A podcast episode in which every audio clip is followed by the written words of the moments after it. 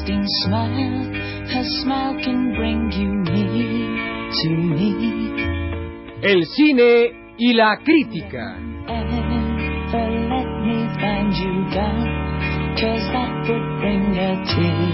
Una serie tan tan ruca que ya amerita bazooka. has lost its glory. Let's start a brand new story now,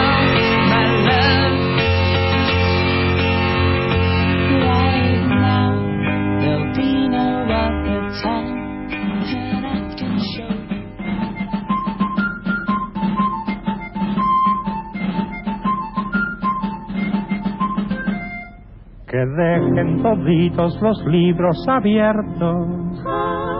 Ha sido la orden que dio el general. Que todos los niños estén muy atentos. Las cinco vocales van a desfilar. Primero verás que pasa la con sus dos patitas muy abiertas al marchar. Ahí viene la G, alzando los pies. El palo de en medio es más chico, como ves, aquí está la I, la sigue la O. Una es flaca y otra gorda porque ya comió y luego hasta atrás llegó la U, como la cuerda con que siempre saltas tú. Señoras y señores, muy buenas tardes. Nos hallamos en el primer Congreso Nacional de Medios Masivos de Comunicación. Se encuentran con nosotros los periodistas más especializados de la fuente, los periodistas electrónicos que analizan objetivamente, sin pasiones, sin subjetividades que traicionan la esencia patria, sin rencores que hacen cambiar de piel a la serpiente y de plumas al águila. Estos mismos ojos del águila, precisamente, serán los ojos de la cámara televisiva que registrará con fría objetividad y noble cordialidad serena el devenir histórico de un pueblo de piedra que se transformó en un maguey que canta, en cinco aros que aman y en un abrazo fraterno con la eternidad histórica. Pero antes, por favor, antes de presentar a los participantes de esta ponencia histórica y trascendente, invito a todos los integrantes del Congreso a pronunciar, conmovidos, el lema que nos caracteriza y define y otorga carta de civilidad. Una, dos, tres. Vendidos sí, pero vendidos a México. Vendidos sí, pero vendidos a México. Vendidos sí, pero vendidos a México. ¡Vendidos! ¡A México! ¡Vendidos! ¡A México! ¡Vendidos! ¡A México! vendidos. Y ahora, señoras y señores, permítanme presentarles a ustedes a las personas que nos acompañan. Está con nosotros la licenciada Dulce María Cristina Delfina González y del Parto. ¿Cómo le va, licenciada? Muy buenas tardes. La licenciada Brocha Tocha Mochalocha. Buenas tardes. El licenciado Agustín Ferrán Saldívar. Muy buenas noches. La licenciada Sara Tustra Herrán Municidio. ¿Cómo le va, licenciada? Muy buenas noches. Y además, el licenciado Juan Orán Gután. buenas noches. Aparte de todas estas personalidades, está con nosotros un ciudadano policía sacado de la esencia misma de su condición. Pero no nos anticipemos. Vamos a proceder explicando el funcionamiento de este primer seminario del primer Congreso de Medios Masivos de Comunicación. De acuerdo, Pedro. Analicemos el problema de la única manera que se puede analizar objetivamente. A ver, Pedro, veamos el periódico. Em, En la última página una hay una noticia noticia insignificante. Sí, sí. La cabeza dice así: Motincillo estudiantil. Y más adelante, 100 estudiantes buscan desorden y obtienen la luz. Pedro, ¿quieres leerlo? El día de ayer, encontrándose un pacífico policía típico y desarmado por las calles de la ciudad, notó con una alarma de la cual no estaba exenta su generosidad, que un grupo de rufiancetes que con el mote de estudiantes se han dedicado al vandalismo más estruendoso y miserable, estaban dedicados a alborotar. Con buenas palabras, con términos cordiales, generosos y fraternos, nuestro hombre, el policía, se dirigió a ellos, los conminó, los exhortó y los convenció, con verbo elocuente y dulce, de la necesidad de deponer esa actitud que dijéramos belicosa. Registramos esta noticia solo para ejemplificar una vez más de qué modo se realizan en nuestra ciudad las funciones típicas de la cordialidad. Pero antes de que continuemos con esta ejemplificación de este método de trabajo que hemos propuesto como el más operante y organizativo en este gran primer congreso, yo quisiera que diéramos lugar a la variedad, al entertainment. ¿No te parece, Jay Sida? De acuerdo, Pedro. De acuerdo. Bueno, vamos a pedirle a nuestro querido trío Los Granaderos, este trío tan formidable que naciendo en Granada ha culminado últimamente en todo este movimiento musical que al país ha conmovido, eh, que interpreten una bella melodía para animar los oídos y el entusiasmo de este vital primer congreso. Los Granaderos, por favor. Estoy perdido y no sé qué camino me trajo hasta aquí. Estoy vencido y será mi destino sufrir hasta el fin.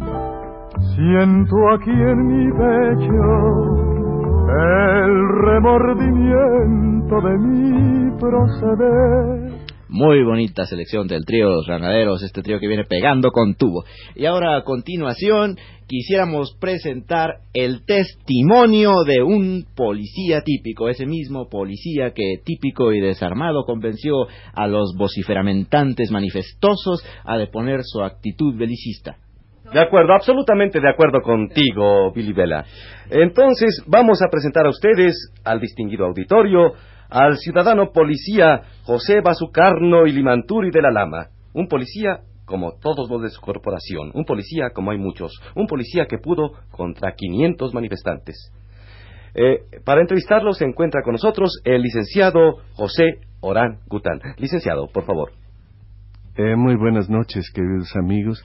Tenemos eh, la fortuna de contar aquí entre nosotros con uno de los eh, nuevos miembros del nuevo cuerpo que se ha formado para el apaciguamiento y el diálogo cordial con miras a la convicción. Eh, ¿Quiere usted darnos un, una relación detallada de los hechos? Mire, señor Orangután, yo soy un policía típico. Eso quiere decir que mi formación dialéctica, si, si bien puede ser en algunos casos ominosa, en general es, es convincente y multitudinaria. Yo, yo he sido formado heraclitianamente dentro de los más rígidos cánones hegelianos. De manera que, mi actitud, mi actitud siempre es de ver los dos puntos de vista. La, la fuerza, la fuerza nueva que, eh, eh, de la que yo formo parte trata de comprender de un modo cabal el panorama de toda actitud volitiva o, o- simplemente eh, neodialéctica, ¿no? Es decir, so- nosotros las técnicas freudianas de apaciguamiento consideramos que están ya un poco fuera de sentido porque no responden a la convicción actual de nuestra época. Entonces, nuestra, nuestra persuasión va más allá de lo freudiano, va, va más allá de lo fromiano y se encuentra actualmente en el límite de la nueva eh, parapsicología formal y, y convincente. Muchas Eh, gracias, querido Sucedió muy simple. Estaban los, los muchachos en una actitud que podíamos llamar casus belli, casus belli. Llegué, yo le dije, miren muchachos, deponer es convencer. Inmediatamente cuando vieron que yo no llevaba armas, porque dentro de nuestro diálogo, es decir, se ha pensado que la presencia de instrumentos que denoten una sensación de agresividad puede ser perjudicial. Perfectamente, querido amigo. Entonces yo quiero preguntarle si en una situación como estas usted escoge para actuar la intuición o el razonamiento. Eh, mi- mire usted, en nuestro cuerpo se nos ha enseñado que la intuición es fenomenológicamente y epistemológicamente un, un instrumento eficaz. Pero también el raciocinio, el razonamiento, pi- piense usted que, que el training que tenemos es un training tanto teórico como práctico, eh, es, es importante. Entonces yo, por intuición, capté, es decir, la intuición me permitió ver las las caras que eran un poco agresivas, el tono de las voces, Sí, pero eh, el tono de las usted- consignas. Me di cuenta que estaban un, un poco voluntariosos. ¿Y usted qué hacía en ese momento? Díganos. eh, Con calma, la actitud de un policía típico de mi corporación, los saludé, los abracé, les pregunté por la familia, eh, entré en un diálogo que llamaríamos cotidiano y familiar. ¿Y cuántos eran? Dígame usted cuántos eran. Eran 500, 500. Una vez que se estableció ese diálogo, una vez que, que hubimos eh, compartido el pan y la sal, inmediatamente procedí yo a explicarles el esquema típico de la infiltración del imperialismo en nuestras mentes. ¿Y qué contestaron? ¿Qué decían ellos? Ellos gritaban cosas como muera, muera, pero eran, eran vociferaciones naturales de un espíritu adolescente. Pero no tenía ningún contexto. Pues sí, en el contexto decían no sé qué, que no sé cuántos cráneos hundidos, que no sé qué había pasado. Y, y yo no le hice caso, eran argumentaciones banales, baladíes. Sí, yo les dije, un cráneo no está hundido o, o está deshundido. Un cráneo es el recipiente del cerebro que a su vez, de acuerdo con los más notables descubrimientos materialistas, es el centro del alma. ¿Y cómo pudo usted organizar la discusión? Primero planteamos una especie de panel. Es decir, se nos ha enseñado que, que toda confrontación con una algarada se resuelve a base de mesas redondas. Inmediatamente llamamos a la televisión, situamos unas grandes mesas, yo les fui dando la palabra, y usted qué opina, y usted qué opina, es ese tono cordial, ¿verdad? Exactamente. Es decir, y usted, ahora ante la opinión pública, repite usted ese grito de muera fulano. A ver, a ver, repítalo, repítalo. Entonces, gramándolo, y entonces la gente ya se da cuenta que no es lo mismo que tal muera fulano, así, que gritarlo delante de las cámaras de la Pero ¿cómo pudo usted convencerlos? ¿Cómo, cómo es posible? Mi palabra tenía ese tono de serenidad, de suavidad crepuscular, de 5 de la tarde, que siempre tiene, tiene, tiene efecto. Hay voces de nosotros que tienen 4 de la tarde para lograr un efecto, otros 6 de la tarde. La mía se me ha entrenado voz de 5 de la tarde. La voz Es que está haciendo usted ahora es de 5 de 5 de la tarde. Es llegar al alma y decirles, en lugar de estar aquí, podríamos estar tomando té. En lugar de que ustedes agiten, griten, se muevan, podríamos estar tomando té con pastas en un medio suave, tranquilo. Ellos van deponiendo, deponiendo la actitud y, y de pronto ya estamos todos amigos. En y un aquí ambiente de no cordialidad. Nada, en un ambiente de cordialidad. Y todos hermanos. Y todos, hermanos. amigos. Así sucedió. Muy Pues bien, muchas gracias. Eh, le agradezco mucho su Gracias. intervención. Eh, han escuchado ustedes una entrevista típica de un policía típico. Ahora eh, veamos el panorama desde el punto de vista de la gran prensa, de los voceros públicos. Eh, Jay, antes yo quisiera que el trío de los ganaderos nos amenizara con otra selección más. De acuerdo, Jorge, de acuerdo. El dolor tal vez sea la causa de tu desconsuelo. Tú tenías que estar bien consciente de lo que pasó. Para hacerme pasar esa vergüenza con un compañero. Y la vergüenza es la herencia mayor que el tiempo me dejó. Pero en cuanto haya fuerza en mi pecho, no quiero más nada. Que venganza, venganza, venganza al cielo clamar.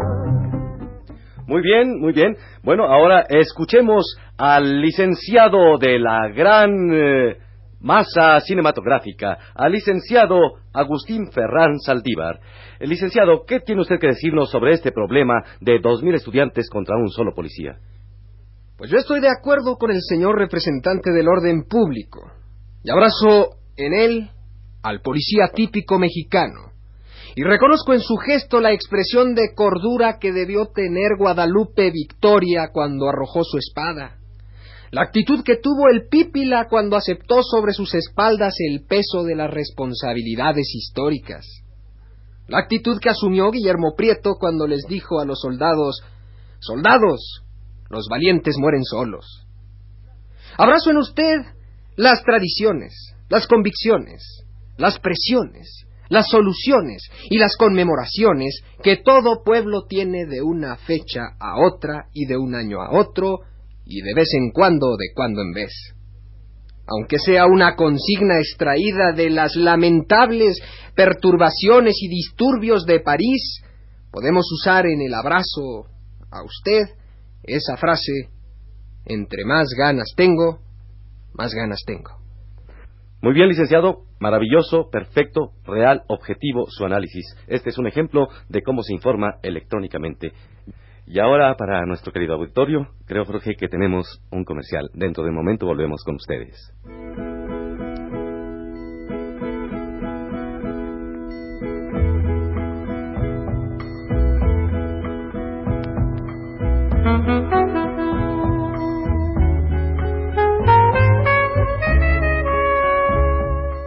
Cordura. Cordura, cordura. La reflexión hecha revista, la objetividad vuelta a letra impresa, presenta ahora su número especial. Vuelvan a la luz, muchachos, si nadie los quiere mal. Con colaboraciones de los escritores más prestigiados moralmente del país. Juventino Capone escribe sobre quienes se benefician con la agitación, solo las olas. El general Himmler escribe un artículo titulado Hay calacas y palomas. Lupe la Chata, cronista de la Merced, presenta su sensacional ensayo A sangre fría les besó la frente la policía. Jorge Merino nos escribe desde el extranjero y manda una espléndida colaboración. Sean honestos, muchachos, los ojos del mundo los contemplan.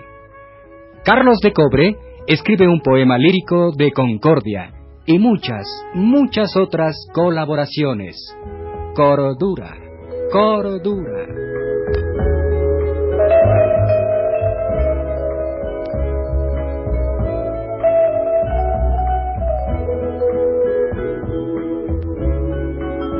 Muy bien, pues volvemos con nuestro Congreso y con nuestra información electrónica objetiva real. Eh, está con nosotros la licenciada Dulce María Cristina Delfina González y del Parto. Licenciada, ¿qué opina usted de estos cinco mil estudiantes que se enfrentaron contra un solo policía? Pues mire usted, antes que nada quiero decir que el estudiante tiene un solo deber. Su deber es estudiar. Claro que tiene otros deberes, pero eso es hasta llegar a los 40 años, cuando ya haya completado su educación. Entonces es cuando ya está preparado y puede participar en los problemas del país. Antes no se tiene madurez. ¿Es mucho pedir que se esperen hasta cumplir 40 años?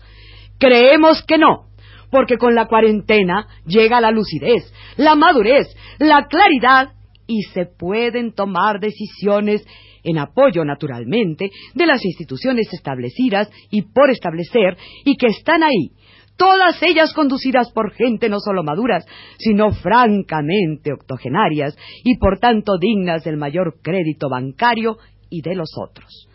Lo único que de un estudiante se puede esperar y se pide es que estudie. Y lo único que se pide de un profesionista es que estudie. Y lo único que se pide de un obrero es que estudie. Y de un campesino es que estudie. Y de un burócrata es que estudie. Todos. Todos debemos estudiar y cuando todos terminemos nuestros estudios podremos tomar decisiones.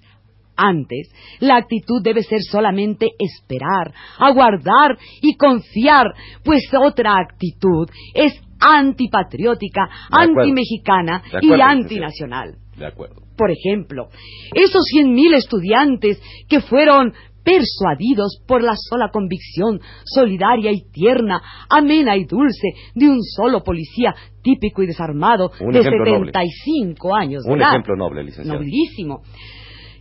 Hay que tener en cuenta su edad, desde luego, 75 años, pues insisto en que antes de los 40 años solo nos queda la confianza y después de los 40 años la obediencia. No vacilo en afirmar que el mexicano debe empezar a usar sus derechos cívicos, su madurez y su vehemencia nacional en toda su cabal y esplendorosa integridad al cumplir los 80 años el país será más grande, más luminoso y más olímpico el día en que la ciudadanía cumpla 160 años y en ese momento empiece a ejercer su derecho a intervenir en los asuntos nacionales. Brillantísima, elocuente la intervención de la licenciada María Cristina Delfina González y del Parto. Muy bien, y ahora toca el turno a la periodista sin adjetivos, a la periodista más objetiva electrónicamente hablando de la nación, la famosísima licenciada Brocha Tocha Mocha Locha. Licenciada, Eh, efectivamente. Mi información es la primera que se da, sin adjetivos, sobre el pleito sin importancia, donde 300.000 mil eh, pelafustanes, perdularios, canallas, eh, rastreros, deturpadores y falaces estudiantes se enfrentaron a un solo hombre, a un humilde, cumplido, disciplinado servidor de la patria, un solitario policía. Sí, trescientos mil badulaques miserables, descastados, poca lucha, de golistas, macartistas, maoístas, sí, comunistas, antimexicanos, antirrevolucionarios, sátrapas, procaces, pornográficos, trípodes, típicos, tónicos, apócrifos, telúricos, soeces, sincopados, dodecafónicos, sinvergüenzas, torpes, atilas, herejes, pornógrafos. Ay, señores, trescientos mil pelafustanes así se enfrentaron a un solo hombre y ese hombre los derrotó por la vía de la razón. Espléndida, qué clara información, qué ausencia de adjetivos en esta prosa sustantiva. Estamos absolutamente de acuerdo con la licenciada en que estos 500.000 estudiantes son todo lo que dijo la licenciada y mucho más. Y ahora eh, creo que toca el turno a un comercial, Billy por favor.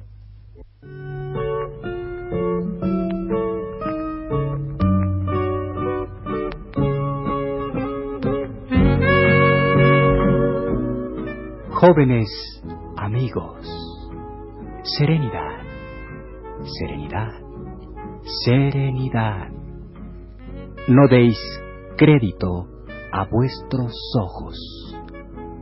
No deis ojos a vuestro crédito.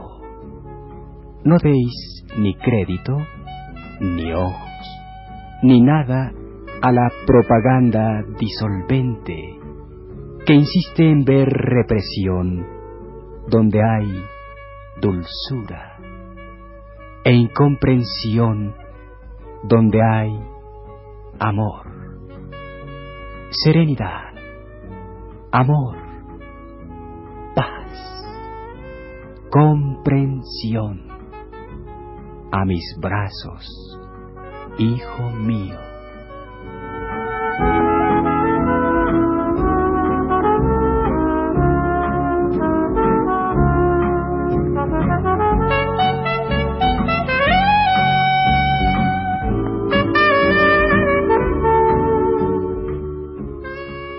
Bien, creo que está resultando muy objetiva, muy analítica esta asamblea, este congreso. Bueno, ahora Pedro, creo que eh, sigue eh, la licenciada Tustra Herrán Municidio. Licenciada, por favor, los micrófonos son suyos.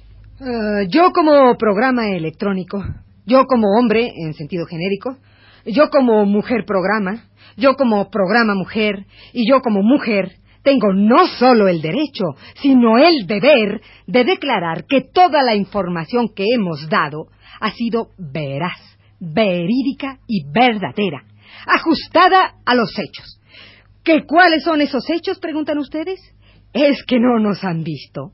Y si no nos han visto, es que no están informados, que solo le dan crédito a sus ojos, y ojos que se dirigen a donde no hay pantalla son ojos que están mintiendo. La televisión es verdad. La calle es mentira. El medio electrónico es luz. El resto es oscuridad. ¿Quién es nuestro ideólogo? Les pregunto a todos los congresistas y ellos responderán seguramente Don Millo Alpargatárraga, este faro que empezó con la estación XM Gimoni, Cocuyo de México para la iluminación de la América Latina, ha culminado hoy su labor de estatua de la libertad para América. Alpargatárraga es a la pantalla casera lo que Freud al psicoanálisis y Manzanero a la emoción. Gracias al clima de libertad ilimitada que el grandioso creador de XE Make Money, el señor Alpargatárraga, ha establecido, es posible decir en estos momentos, si usted no se haya informado, es que en su casa no hay luz y la prueba es ese millón de estudiantes que fueron persuadidos por ese solo policía típico y desarmado que la razón agigantó, agigantó, agigantó y agigantó. Brillantísima, objetiva, real. No se puede ser más lúcido, licenciada. Y ahora pido a todos los congresistas que puestos de pie, serenamente y sin apasionamientos, entonemos ese lema que es un reto y un desafío a esos tres millones de estudiantes que se enfrentaron armados con submarinos, destroyers, proyectiles teledirigidos, bases atómicas en Alaska, virus filtrables, rayos láser, bombas H, napalm y mensajes subliminales a un solo y típico policía desarmado y típico, el lema congresistas. Lema. Una, dos, tres. Vendidos, sí, pero vendidos a México. Vendidos, sí, pero vendidos a México. Vendidos, sí, pero vendidos a México. ¡Vendidos! ¡A México! ¡Vendidos! ¡A México! ¡Vendidos! ¡A México! Vendidos.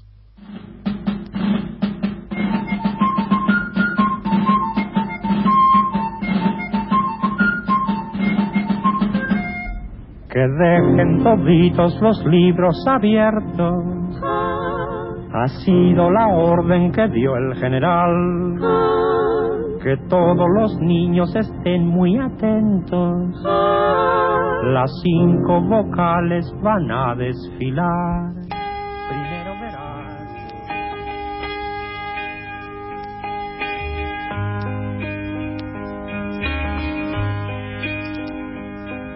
Smile, an everlasting smile. Her smile can bring you near to me. Don't ever let me find you down, cause that would bring a tear to me. El cine y la crítica.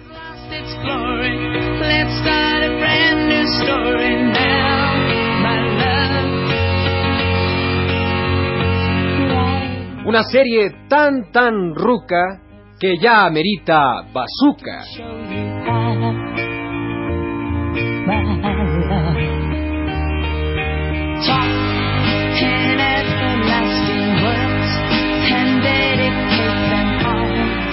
Participaron en este programa Beatriz Bueno como la calma, Nancy Cárdenas como la benevolencia, Estela Matute como la ternura infinita, Claudio Obregón como el amor al prójimo, Luis Heredia como la fe, Raúl Cosío como la esperanza, Sergio de Alba como la caridad, Carlos Monsiváis como la comprensión y Antonio Bermúdez como el orden.